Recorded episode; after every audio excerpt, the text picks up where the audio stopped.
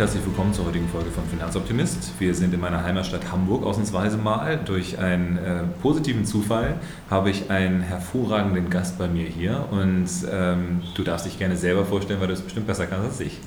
Danke, ja, ich freue mich auch sehr hier zu sein. Moin, moin auch von mir. Ich bin Yannick, bin Mitgründer von Mehr als Wählen e.V., einem Verein, der sich für Bürgerinnenbeteiligung und die Beteiligung aller Menschen in Frankfurt am Main stark macht. Das ist natürlich spannend, dass wir beide jetzt über eine Aktion aus Frankfurt sprechen, was aber daran liegt, dass wir eigentlich beide originäre Frankfurter sind. Und äh, kommen wir da mal zu, warum Frankfurt? Das war ja auch eine Frage, die jetzt letzte Woche Mittwoch im äh, Zentrum stand. Was macht Frankfurt so besonders, wenn es um die Beteiligung von Bürgerinnen geht? Vielleicht andersrum, was macht Frankfurt nicht besonders? Also wo haben wir, als wir diesen Verein gegründet haben, ein Defizit festgestellt? Und dieses Defizit war gerade hinsichtlich wie können wir BürgerInnen beteiligen, stärker in der Politik und untereinander zu interagieren. Und deswegen ist es Frankfurt am Main geworden, ein bisschen auch geschuldet daraus, dass wir alle nach Frankfurt gekommen sind und dachten, wir müssen irgendwas vor Ort tun. Ihr habt ja so einen Politikhintergrund und seid alles junge Menschen, die mit vollem Tatendrang an die Sache rangegangen sind. Ähm, was war dann so vielleicht der, der ursprüngliche Impuls? Also äh, wie kam das dazu? Ähm, habt ihr irgendwie bei einer Flasche Mate Täter gesessen und gesagt, auch wir müssen was machen oder wie kam es dabei?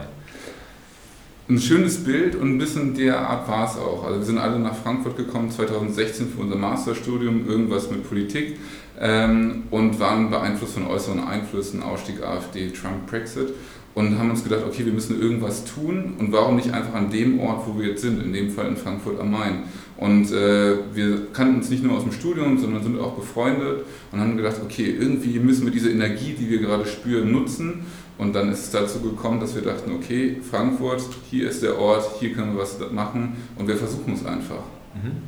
Ich äh, habe ja irgendwann immer, also ich mache auch Vorträge so, äh, dann immer die Vision gehabt, so Messerhallen zu füllen. Ihr habt die Paulskirche gefüllt, ne? Also das, wie fühlt sich das denn eigentlich an?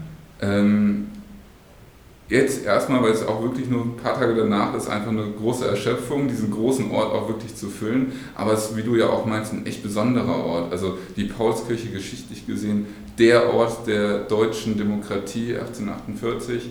Ähm, es ist aber auch ein Ort, und dann ist es quasi auch eine gute Überleitung zu dem, was wir erreichen wollen, der einen hohen repräsentativen Charakter hat, sehr aufgeladen ist mit der Symbolik.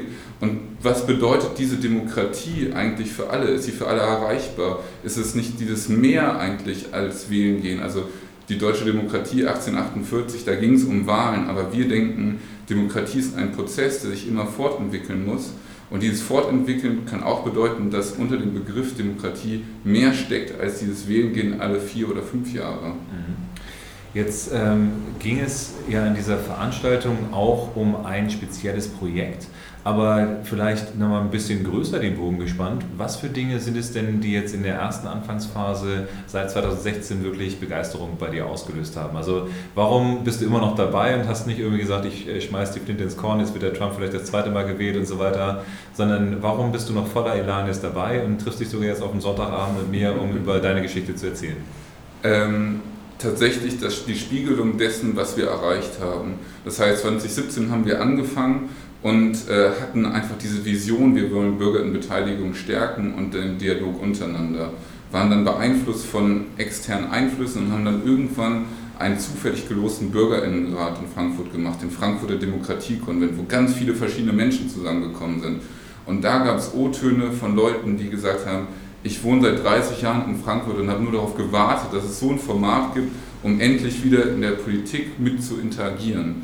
Und ähm, du hast es gerade angesprochen, vor ein paar Tagen hatten wir dann ein weiteres Projekt, den Demokratiewagen, einen 20 Meter langen Gelenkbus, der jetzt zu einem Erfahrungsort äh, der Demokratie in Frankfurt umgebaut wird. Und auch da gab es wieder solche O-Töne, die gesagt haben, es ist genau das Format, auf das wir lange gewartet haben und es zeigt uns, dass unser politisches Engagement gehört wird. Und diese Erfahrung gespiegelt zu bekommen, ist, glaube ich, das, was mir und uns diesen Antritt gibt, manchmal 20, 30 Stunden die Woche ehrenamtlich hinter diesem Projekt zu stehen. Finde ich stark, auf jeden Fall. Ich glaube, ähm, dass davon natürlich nicht nur die Demokratie, sondern überhaupt die gesamte Gesellschaft lebt, dass, ähm, dass es Menschen gibt, die über das Normalmaß hinausgehen. Ähm, jetzt hast du den Demokratiewagen genannt. Was für Menschen verstecken sich denn sonst hinter hinter eurem Verein? Also was äh, kann man sich daran beteiligen? Was ist so, was ist die Vision dahinter? Wo wollt ihr hin? Ähm, wir wollen eigentlich dahin, wo wir am Anfang angefangen haben, Bürger in Beteiligung stärken. Das ist jetzt wieder so ein Begriff, der viel heißen kann.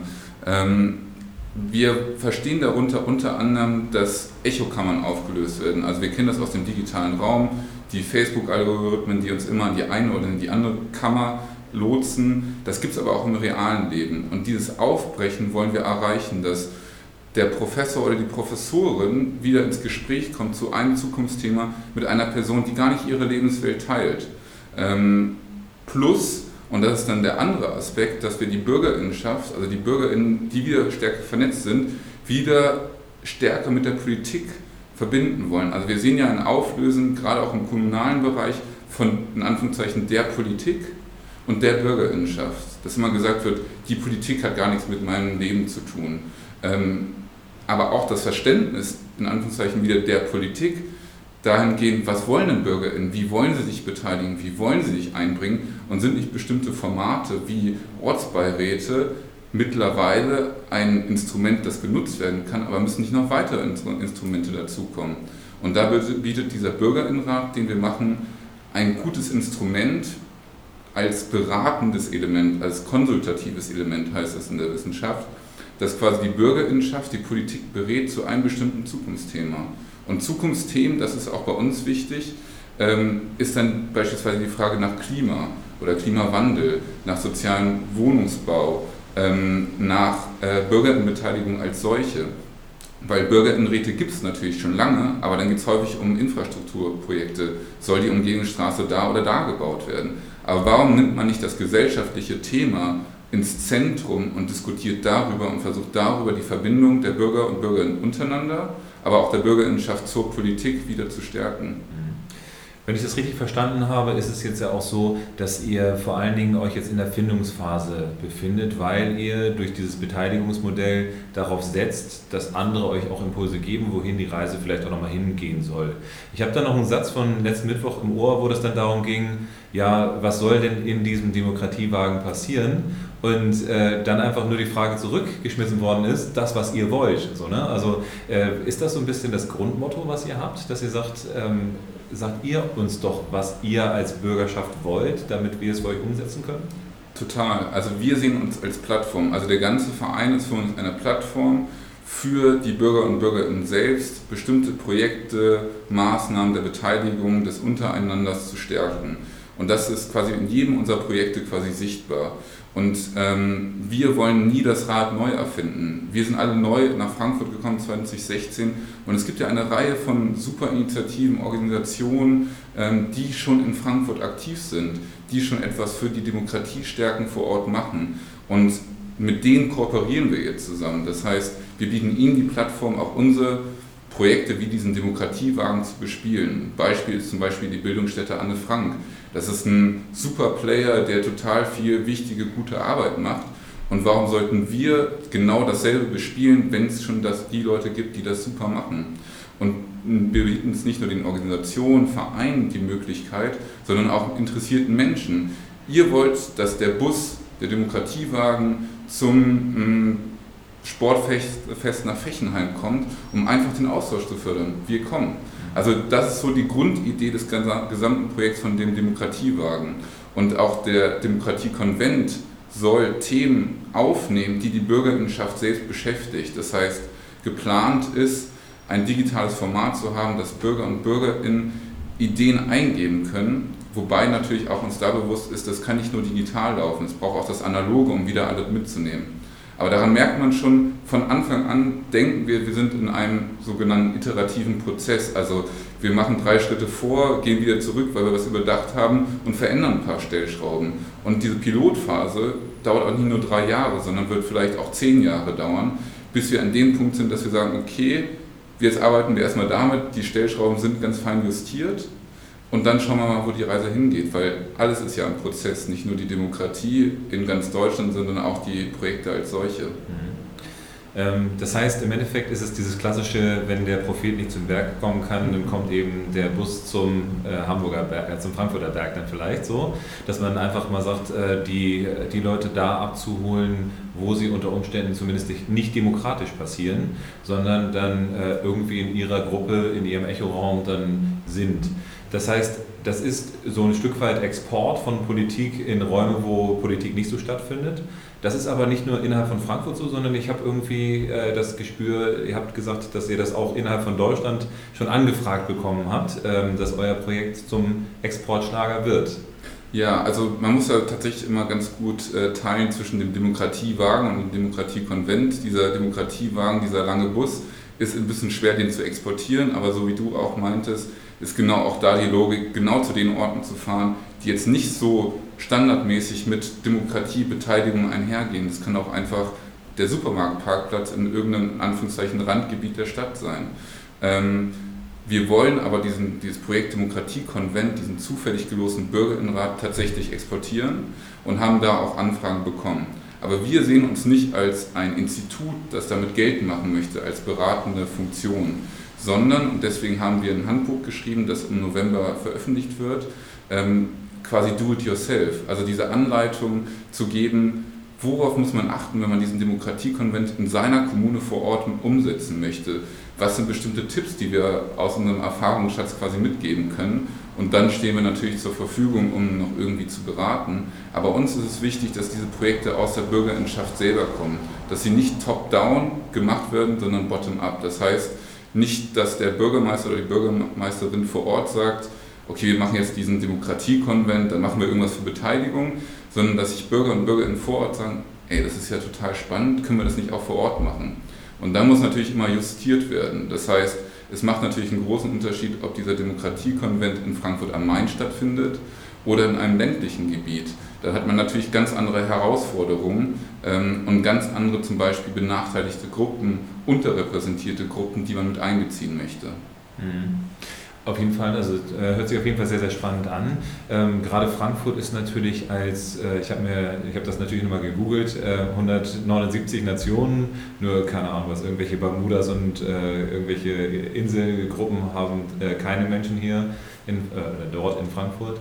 Ähm, das ist ja vielleicht auch nochmal eine besondere Chance, dass man diesen interkulturellen Austausch hat, weil es gab ja zumindest die Stimme, die gesagt hat, ja, Integration wie soll denn das funktionieren, wenn es eigentlich keine Mehrheit gibt? Also es muss doch eigentlich so ein Zusammenwirken und so ein Kooperatives dann eben geben. Und äh, dieses, dieses Kooperative, das wird ja tendenziell bei euch im großen Vordergrund stehen, oder? Das steht immer im Vordergrund, das würde ich sagen. Ähm, ich würde aber auch sagen, es ist natürlich eine Chance, aber auch eine Riesenherausforderung. Ähm, ich glaube, da spreche ich nicht nur für unseren Verein, sondern für fast alle Vereine und vielleicht auch für alle Organisationsformen, sei es auch ein Unternehmen wenn man Inklusivität nach außen erreichen möchte. Das heißt, man möchte die diverse Gesellschaft erreichen, die wir haben in Deutschland und das auch gerade in Frankfurt am Main, dann muss man auch inklusiv nach innen sein. Das heißt, ähm, das beste Beispiel sind dann tatsächlich wir. Wir sind vier weiße AkademikerInnen. Ähm, welchen Zugang haben wir zu bestimmten unterrepräsentierten Gruppen, in dem Fall in Frankfurt, die ganz viele nationale Hintergründe haben? Ähm, und das ist natürlich ein Problem, vor dem nicht nur wir stehen, sondern viele. Und wir versuchen das, indem wir selber inklusiver werden, aber es ist natürlich auch ein Prozess, der extrem schwer ist. Ähm, insofern würde ich sagen, es ist eine Chance, von der wir sehr viel lernen, aber auch gleichzeitig eine große Herausforderung. Mhm. Also ich meine, ich stelle es bei mir natürlich im Unternehmen fest, weil ähm, wir jetzt selten Bewerbungen von äh, Peter Müller bekommen, ne, wenn ich jetzt ähm, Leute bei mir im Unternehmen einstelle. Und das heißt, äh, wir stellen aber fest, dass es doch extrem harmonisch abläuft, auch obwohl die Leute dann äh, von Sri Lanka, von, äh, keine Ahnung, was aus einem afrikanischen Staat oder aus Amerika kommen. Das ähm, ist auf jeden Fall eine Sache, die mir immer riesig viel Spaß bringt und ich glaube auch, dass das bei euch eher ähm, dann auch Begeisterung auslösen wird, dass, es äh, wirklich noch als Herausforderung lange dann wirkt. Aber ihr macht es ja offenbar ganz gut. Ihr habt ja jetzt dann äh, diese Woche jetzt wirklich das sehr äh, wenig weiß gemacht, die Formate, die ihr jetzt ge gestaltet habt. Wie wird es denn da angenommen? Also wie kommt man denn an solche Gruppen dann ran? Weil im Endeffekt kann man ja sagen, ich suche mir einen Verein, keine Ahnung was, ISD habe ich jetzt ja dann mal gehört, also ähm, einen schwarzen, eine schwarze Community, die es dann in Frankfurt, aber auch deutschlandweit oder international gibt. Und wie reagieren die auf einen, wenn man mit so einer, mit so einer Projektanfrage an die rantritt? Ähm, es ist ganz spannend, äh, weil natürlich das einerseits erstmal auch ein Verein ist, der auch wieder nicht alle Menschen erreicht. Also ähm, ich kann es immer ganz gut daran festmachen, wir hatten beim ersten Demokratiekonvent wohnungslose Menschen dabei. Da sind wir über die Caritas gegangen, als Institution, wo sich diese Menschen vernetzen. Aber natürlich nicht alle Menschen.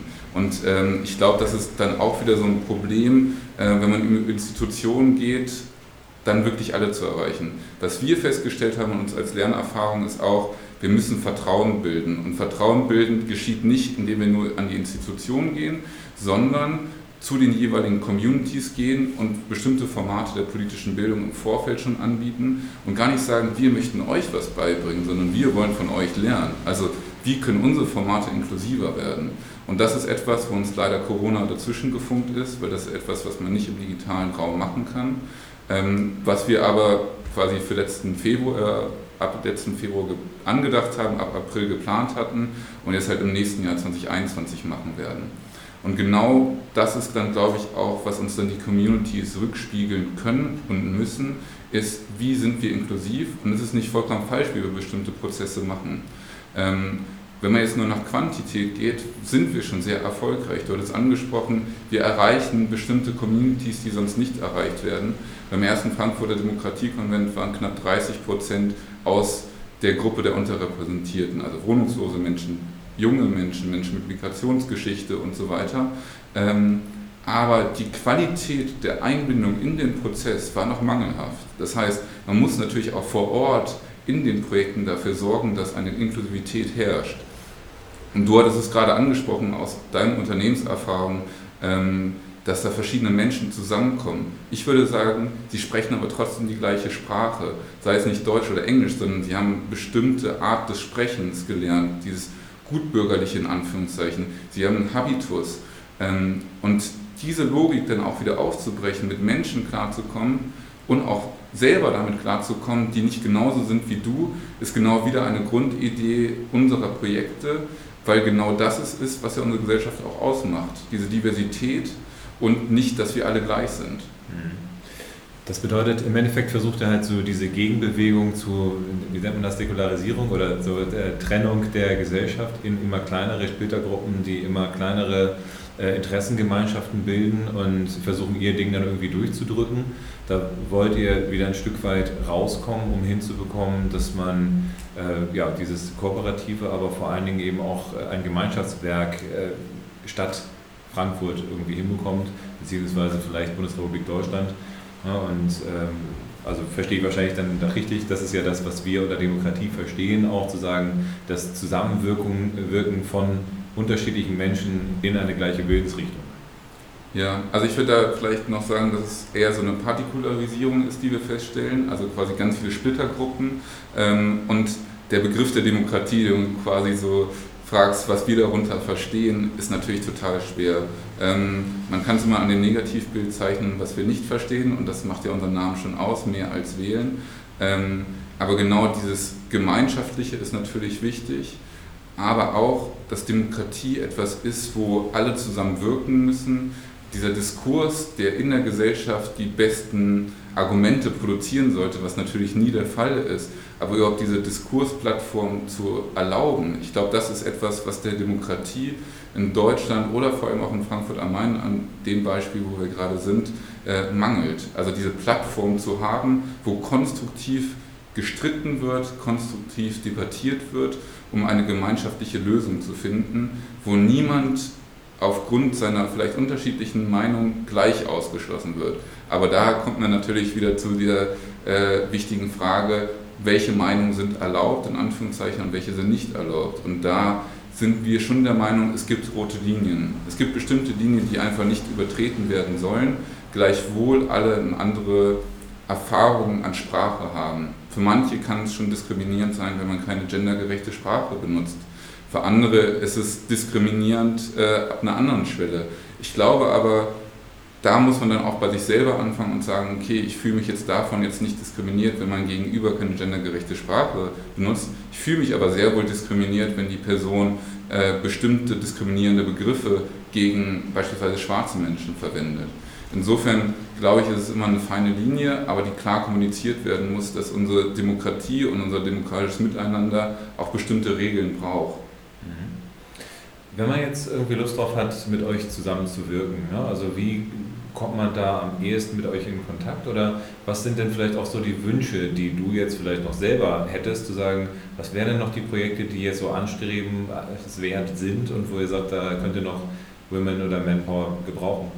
Ähm, ich freue mich ja sehr, in diesem Podcast zu sein, wo ich hoffe, dass ein paar Leute mit Unternehmenserfahrung dabei sind.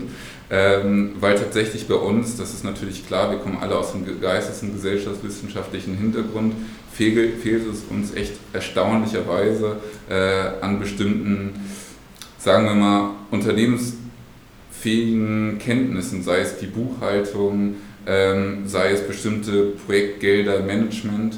Ähm, ich glaube, da wäre es natürlich total spannend, Leute zu haben, die auch einfach Lust darauf haben, weil bei uns geht es natürlich immer nur um Lust und das, was Spaß macht. Ähm, ich glaube aber auch, was uns sehr viel helfen könnte, ist andere Lebenswelten kennenzulernen. Und gerade jetzt hier in dem Beispiel wäre es gut für uns auch von Unternehmen zu wissen, wie stellen Sie sich eigentlich vor, in dieser Gesellschaft aktiv zu werden? Welche Formate denken Sie, wären sind unterstützungswert? Wo sehen Sie Hürden? Also uns geht es ja auch um unsere eigene Lernerfahrung. Ähm, und am Ende wäre es natürlich auch für uns spannend, wo kriegen wir Gelder her? Also das muss man auch immer ganz offen zu sagen. Wir arbeiten alle ehrenamtlich. Äh, die Gelder, die wir bekommen von der öffentlichen Hand und Stiftung, fließen in unsere Projekte. Ähm, und da ist es natürlich auch spannend, gibt es andere Möglichkeiten? Bei uns kann man natürlich spenden, aber äh, gibt es irgendwie andere Ansätze? Nächstes Jahr machen wir ein Crowdfunding, aber wie kann man uns und unsere Projekte auch finanziell stärken, ist natürlich etwas, was uns die nächsten Jahre oder hoffentlich Jahrzehnte äh, begleiten wird. Gut, da bist du natürlich bei mir in der richtigen Adresse so.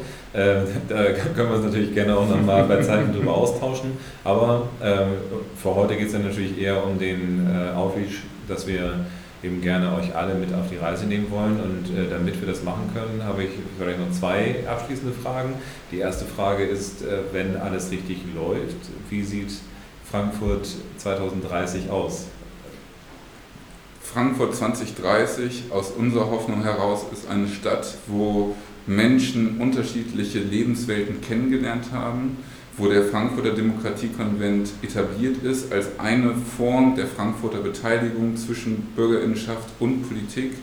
Und es nicht nur bei diesem einen Projekt Demokratiewagen bleibt, sondern aus unserem Verein als Plattform heraus ganz viele diverse Projekte entstanden sind, wo wir als Gründungsmitglieder auch gar nicht mehr aktiv sind, sondern es ein selbstfahrender Zug ist, der diese Ziele Demokratie stärken, Demokratie in Anführungszeichen verteidigen, Beteiligung stärken und das Miteinander stärken ganz zentral sind. Mhm. Wenn man also in diesen Zug einsteigen möchte, ne, wo kann man euch denn da finden? Wir sind natürlich äh, im Internet zu finden auf zwei Websites, das einmal mehr als wählen.de und äh, demokratiekonvent.de. Dann haben wir Twitter, Instagram und Facebook. Und man kann uns entweder über diese Social Media Kanäle oder die Website einfach direkt schreiben. Ähm, und wie gesagt, wir freuen uns immer über alle, die Lust haben, bei uns mitzumachen, die vielleicht auch in anderen Städten, Kommunen sind und dieses Projekt übernehmen wollen. Da verweise ich wieder auf dieses Handbuch, das wir im November veröffentlichen. Ähm, oder die uns auch einfach ihre Sicht der Dinge auf diese Thematiken gerne mal auf den Weg geben möchten. Ja, sehr cool. Also ich bin auf jeden Fall gespannt, wie die Reise weitergeht. Ich ähm, bin natürlich auch hoch motiviert, euch da zu unterstützen und äh, werde auch mal natürlich bei mir im äh, Bekanntenkreis mich mal umhören, wie wir da Demokratie noch stärken wollen. Also da rennst du natürlich offene Türen ein. Das äh, finde ich sehr, sehr gut. Dementsprechend bedanke ich mich ganz herzlich, dass du heute hier warst, hier in äh, bester Hamburger Sonne, wie sich das gehört und äh, wünsche dir einen äh, entspannten Ausgang aus dem Wochenende. Sammle viel Kraft dafür, dass nächste Woche das noch mit größeren im Laden wieder weitergeht. Und äh, ja, bleib gesund. Ich danke dir, ja, war sehr schön bei dir.